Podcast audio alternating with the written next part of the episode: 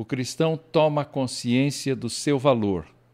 Uma obra escrita pelo teólogo e psicólogo Dr. Anthony Huckman, um professor uh, radicado nos Estados Unidos, que escreveu na década de 70 várias obras, dentre elas este pequeno livro, O Cristão Toma Consciência do Seu Valor, exatamente com o objetivo de explorar a questão da autoimagem do cristão.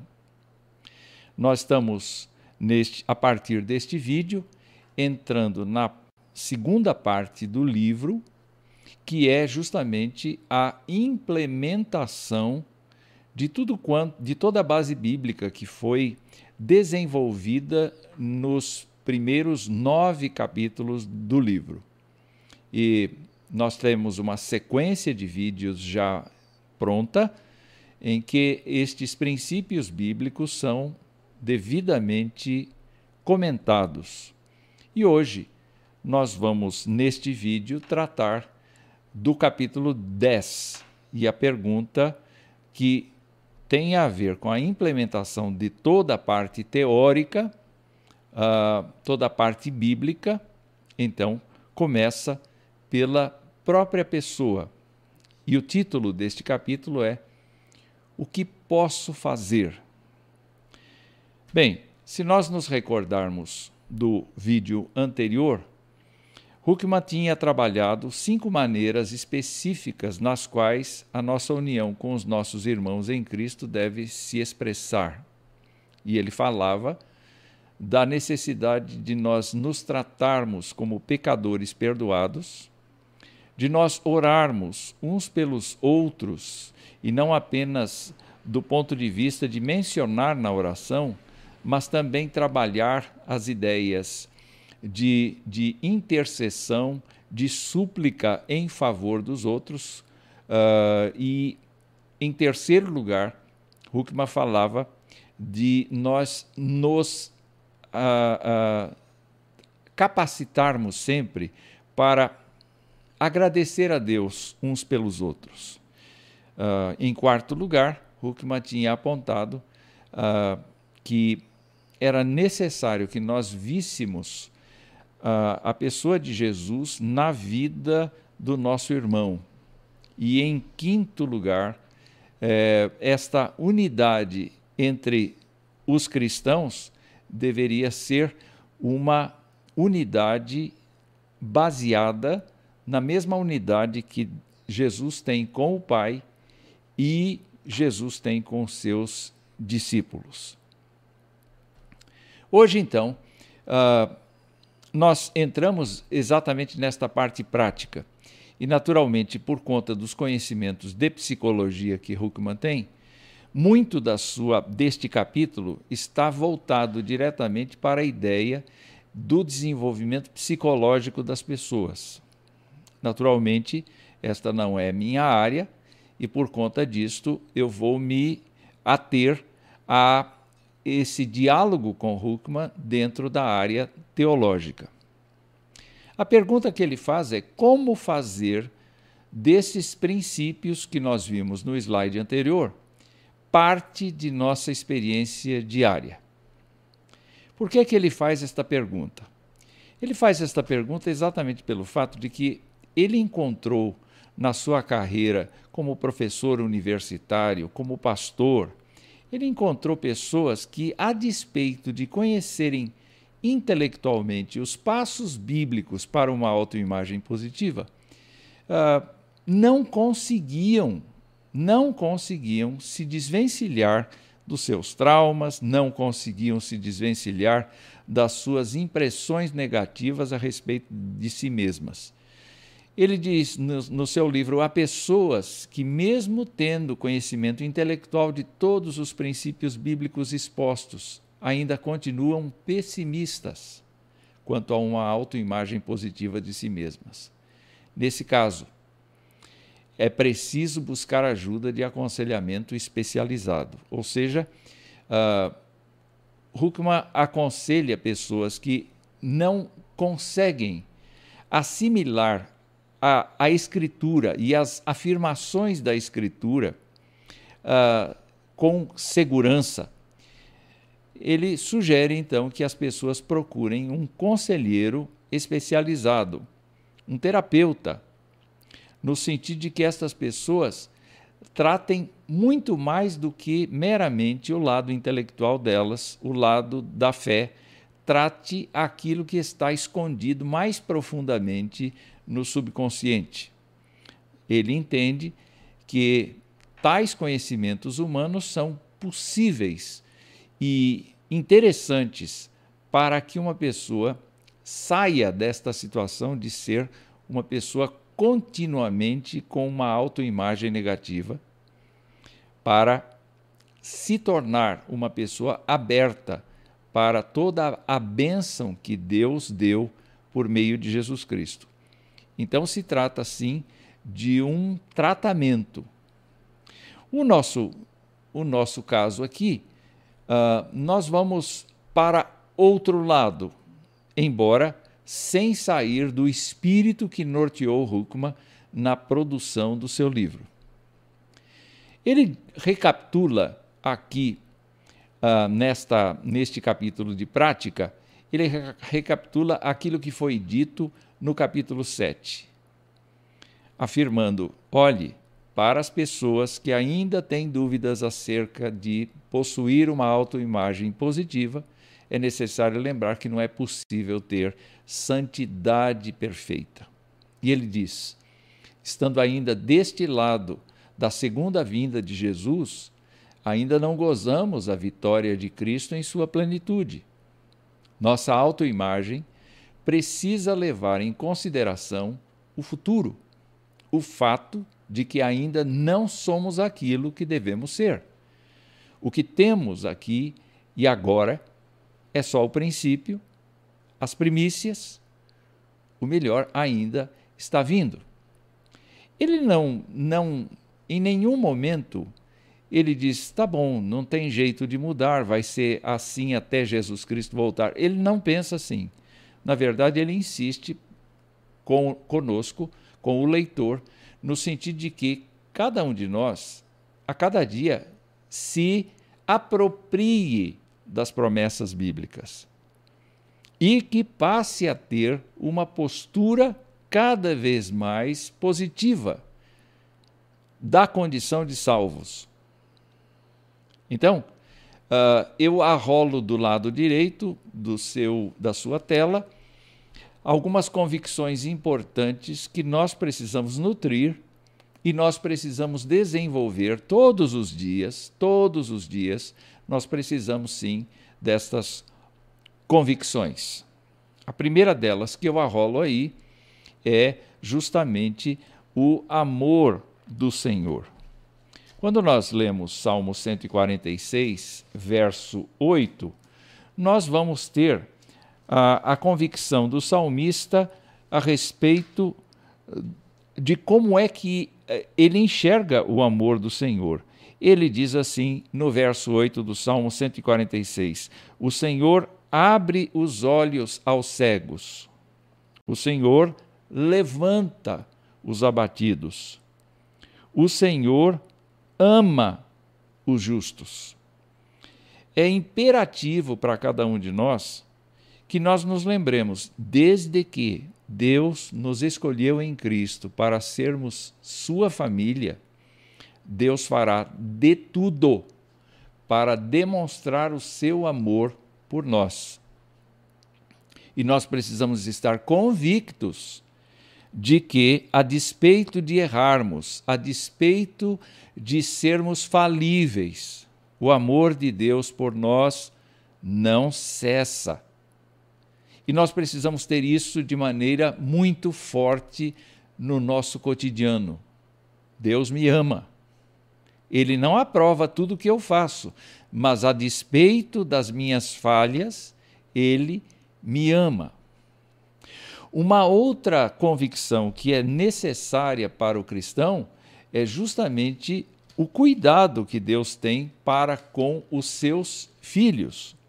O Salmo 37 vai nos mostrar com toda clareza o fato de que o Senhor uh, cuida E o salmista Davi, ao escrever sobre isto, disse: Fui moço e agora sou velho. Porém, jamais vi o justo desamparado, nem a sua descendência a mendigar o pão. É sempre compassivo e empresta, e a sua descendência será uma bênção.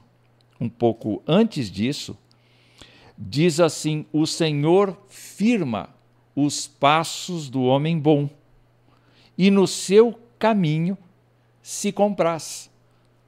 Se cair, preste atenção nisso, se cair, não ficará prostrado, porque o Senhor o segura pela mão. Então, para uma pessoa que diz: Olha, eu estou reincidindo nos meus pecados, eu estou reincidindo nas minhas coisas, isso não funciona para mim, eu não consigo ter uma imagem decente de mim mesmo. Se lembre que Deus ama você e que Deus cuida de você, apesar de saber que você é pó, que você é falível, que você fracassa de vez em quando. O que não se pode é que nós nos acomodemos nos próprios erros e achemos e cheguemos à conclusão de que Deus tem a obrigação de nos aceitar com os nossos problemas, com os nossos vícios, com as nossas insistências em ferir a sua santidade. E um último texto aqui de convicção importante desta tela é justamente o perdão constante do Senhor. Nós precisamos nos lembrar que pecado não confessado fica na memória divina. O pecado confessado João diz: Ele é fiel, Deus é fiel e justo para perdoar os pecados e nos purificar de toda a injustiça.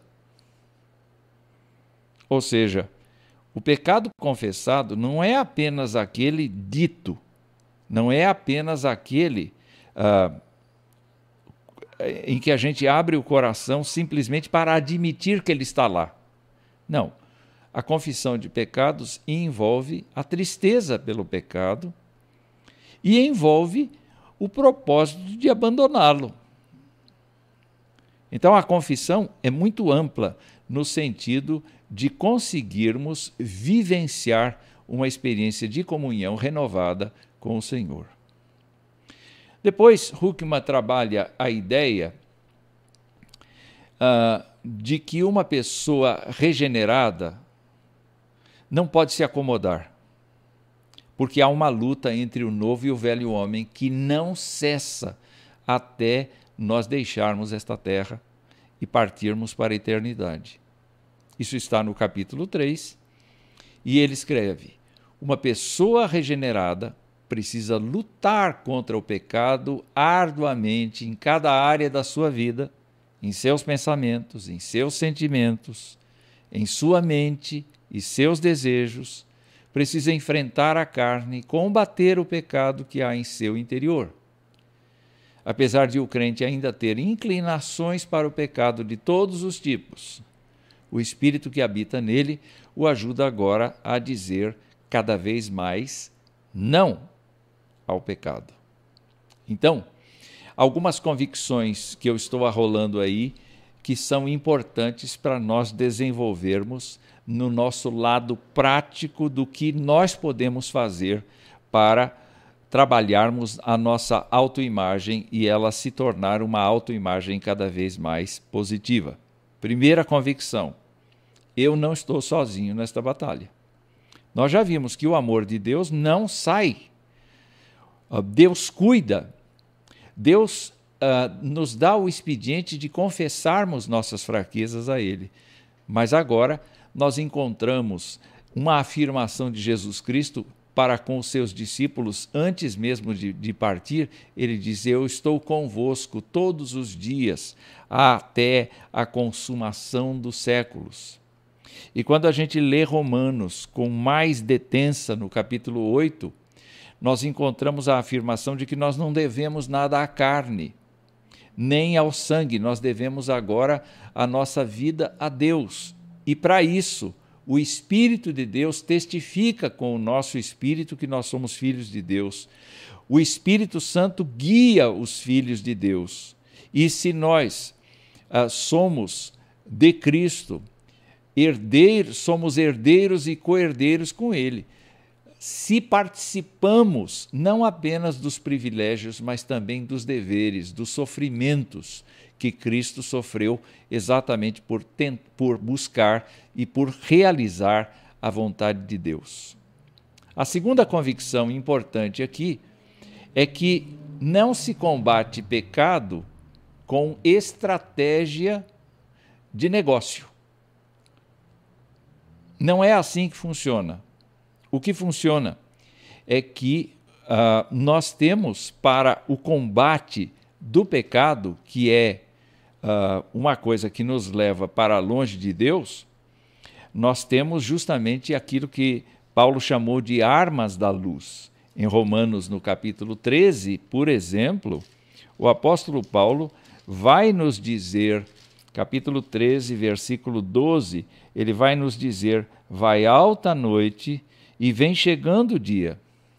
Deixemos, pois, as obras das trevas e revistamo-nos das armas da luz. E quando ele trabalha esta ideia em 2 Coríntios, no capítulo 10, no versículo 4, ele diz assim: As armas da nossa milícia não são carnais, e sim poderosas em Deus para destruir fortalezas, anulando nós sofismas. Em outras palavras, nós estamos falando de que, uh, além de Deus nos cercar com todo o seu afeto, Deus nos dá a capacidade de lutarmos estando no nosso viver, estando no nosso coração e disponibilizando as armas que são dele para a vitória sobre o pecado. Mas Huckman prossegue na sua fala dizendo assim: a autoimagem cristã, bem entendida, é o oposto mesmo do orgulho espiritual ela está intimamente ligada a uma profunda convicção de pecado e o reconhecimento de sermos indignos da menor das bênçãos de Deus. Significa não gloriar-se em si mesmo, mas em Cristo. Nós precisamos lembrar que a, a nossa autoimagem positiva não cresce pelo nosso mérito, não cresce pelos nossos feitos, cresce pela obra de Cristo e é pela, pela, pelo fato de que os méritos são de Cristo que nós vencemos o orgulho espiritual de acharmos que somos imbatíveis e todo-poderosos. Algumas convicções que são importantes. A primeira delas, vamos nos lembrar que Cristo é que fez tudo.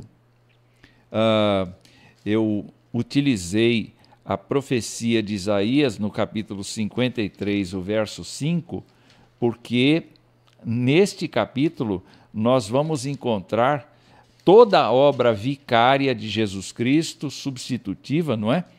E no verso 5 deste capítulo 53 está dito assim: Mas ele, ele, ele quem? O servo do Senhor, que está descrito aqui uh, no contexto imediato. Ele foi traspassado pelas nossas transgressões e moído pelas nossas iniquidades. O castigo que nos traz a paz estava sobre ele, e pelas suas pisaduras fomos sarados. Você pode observar que a gente não fez nada, não é? Uh, ele foi traspassado, ele foi moído, o castigo que nós deveríamos receber e que permite a nossa comunhão com Deus estava sobre ele e pelas suas pisaduras nós fomos sarados. Isso significa nós fomos restaurados segundo a imagem dele próprio diante de Deus. A outra convicção importante que nós temos aqui é que uh, nós uh, devemos ter um modo de andar que não caiba o orgulho de nós uh, desprezarmos a obra de Cristo e desprezarmos os outros. Quando Paulo fala aos Efésios, no capítulo 4, ele vai dizer assim: Rogo-vos, pois, eu, o prisioneiro no Senhor, que andeis de modo digno da vocação a que fostes chamados. Os cristãos, os cristãos estão respondendo a uma vocação. Quando você e eu cremos que Jesus Cristo morreu na cruz em nosso lugar, não é apenas uma questão da nossa fé. É um chamado que veio desde os tempos eternos e que é rotulado pelo, pelo apóstolo Paulo como uma vocação. Nós estamos vocacionados para ser filhos de Deus. Então, é, esta, esta vocação pressupõe um modo digno de se andar uh, entre as pessoas. E a última coisa desta tela é justamente a submissão a Cristo e a ousadia diante de Deus. Se nós uh, nos perguntarmos o que, que eu posso fazer para ter uma autoimagem positiva, eu preciso lembrar, sim, que Jesus Cristo é aquele que me introduziu na presença de Deus. E então está dito ali um trecho bastante longo que eu faço questão de ler aqui para você. Tendo, pois, irmãos, intrepidez para entrar no Santo dos Santos, pelo sangue de Jesus, pelo novo e vivo caminho que Ele nos consagrou pelo véu, isto é, pela Sua carne, portanto, não há nada nosso. E tendo grande sacerdote sobre a casa de Deus, aproximemo-nos com sincero coração em plena certeza de fé, tendo o coração purificado de má consciência e lavado o corpo com água pura, e guardemos firme a confissão da esperança sem vacilar, pois quem fez a promessa é fiel. O que é que eu posso fazer?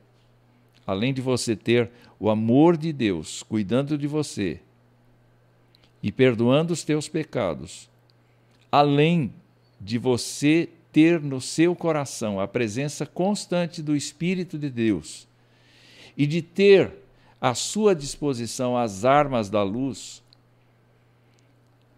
combata o orgulho. Não se imagine especial em relação aos outros, mas se lembre que Cristo fez tudo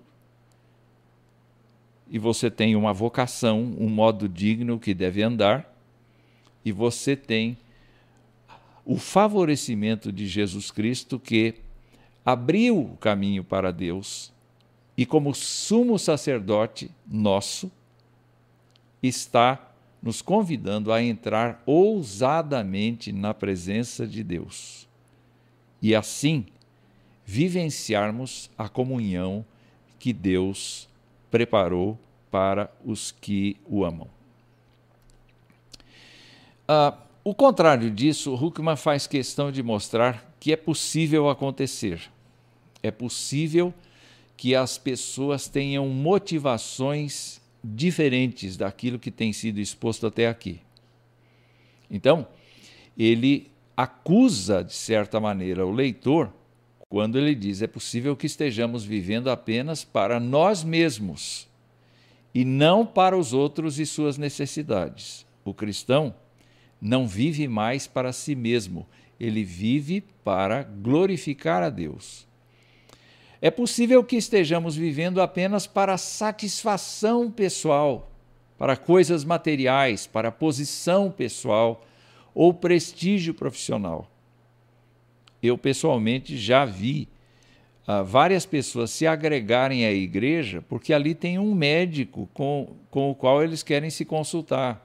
Ou então tem um advogado com o qual eles esperam ter um processo que seja menos oneroso Ou então eles querem alçar uma posição ali de oficial da igreja, ou de professor, ou de líder de algum segmento da sociedade, porque o seu objetivo é predominar sobre os outros, é simplesmente uh, ter satisfação pessoal uh, em posições ou cargos ou prestígio.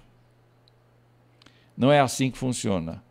Jesus Cristo disse que o maior entre nós é o que serve. Então a pirâmide está invertida. Os que lideram verdadeiramente, os que mostram verdadeiramente capacidade são aqueles que servem a todos os outros. Uma terceira coisa que Huckman aponta é possível que estejamos vivendo apenas para manipular as pessoas para os nossos próprios propósitos, ao invés de amá-las e ajudá-las. O nosso discurso é de sedução, não é um discurso de edificação, não é um discurso de construção das pessoas em prol do reino de Deus, na direção do reino de Deus. Lamentavelmente, nós encontramos, às vezes, pessoas que de fato são elogiosas, são gentis, mas o que elas querem simplesmente não é a glória de Deus, e sim a manipulação do nosso comportamento e do nosso procedimento. Ah, uma quarta coisa é possível que estejamos vivendo apenas para brincar de ser Deus, entronizando o nosso próprio ego.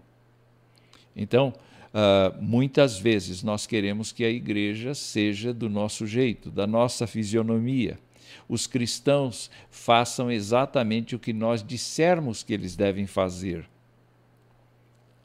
Quando Jesus Cristo uh, e quando o Evangelho e quando os apóstolos disseram claramente que nós somos parte de um todo e é importante que haja a diversidade para que haja uma unidade rica, uma unidade abençoadora.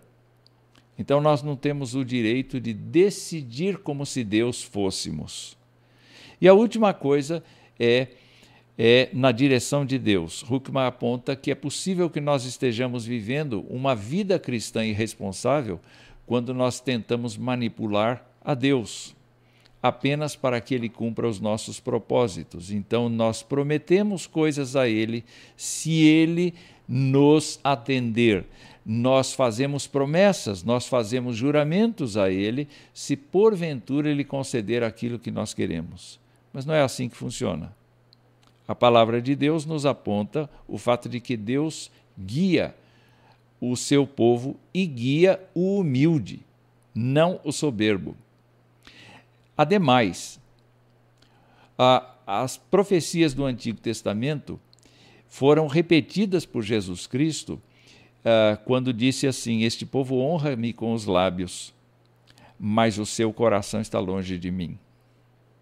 Em outras palavras, uma vida cristã irresponsável, ao contrário do que a gente viu até agora, é justamente esta: de honrar com os lábios, ou melhor, de cultuar com os lábios, de pronunciar frases bonitas para Deus, mas de verdadeiramente não cultuá-lo. Então, Huckman aponta estas situações aqui.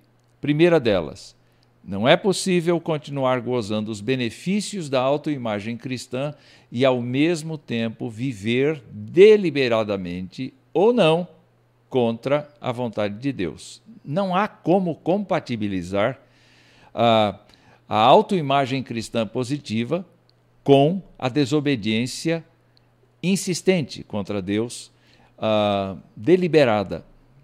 Segunda coisa, se alguém tem problemas para manter uma autoimagem positiva, mas sua vida corresponde à descrição acima, a única solução é entrega incondicional a Deus. Para tudo. Para tudo. Uh, nós encontramos exemplos disto em Neemias, em Esdras, aqueles livros do Antigo Testamento, nos mostram que o caminho de Israel, que o caminho dos judeus, era um caminho que eventualmente precisava ser de quebrantamento. Então, aqueles homens interromperam o curso das coisas por meio de uma confissão nacional de pecados. Daniel também fez isto. Vários outros fizeram isto. E o que nós percebemos então é que quando há esta entrega incondicional a Deus, a nossa autoimagem começa a ser equilibrada. Então, uh, Huckman insiste dizendo que esta entrega incondicional a Deus não significa a obtenção imediata de uma santidade perfeita, mas o desejo genuíno e a escolha voluntária de viver não para si próprio, mas para Deus e seu reino. O grande desafio que nós temos, de fato, é pôr o pé no vazio. Como assim? Ah, nós gostamos de coisas sólidas, de coisas controladas por nós, de coisas que efetivamente nós tenhamos domínio. Mas a fé não é assim. A fé é confiar naquilo que Deus nos diz, naquilo que Deus nos convida a experimentar. Se porventura a nossa autoimagem ainda persiste em dizer: olha, pastor, isso é muito bonito, mas eu sou pecador, não tem jeito, eu, eu continuo fazendo as mesmas coisas, eu não me sinto nem um pouco melhor. Põe o pé no vazio. Que vazio? É onde você não tem terreno nenhum. E onde é que a gente não tem terreno nenhum? Quando a gente confia a nossa vida a Deus, quando a gente entrega a nossa vida ao Senhor. E eu queria então fazer algumas considerações finais neste vídeo aqui. Huckman diz assim: é preciso haver, ou precisa haver, portanto, equilíbrio em nossas vidas.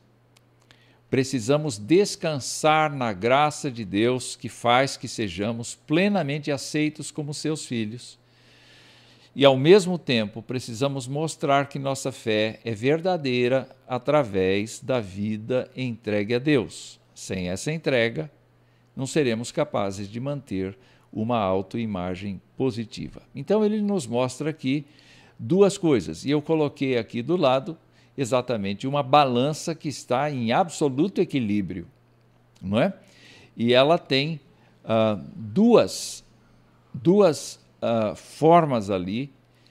Uma delas é que nós precisamos entregar como se tudo dependesse de Deus.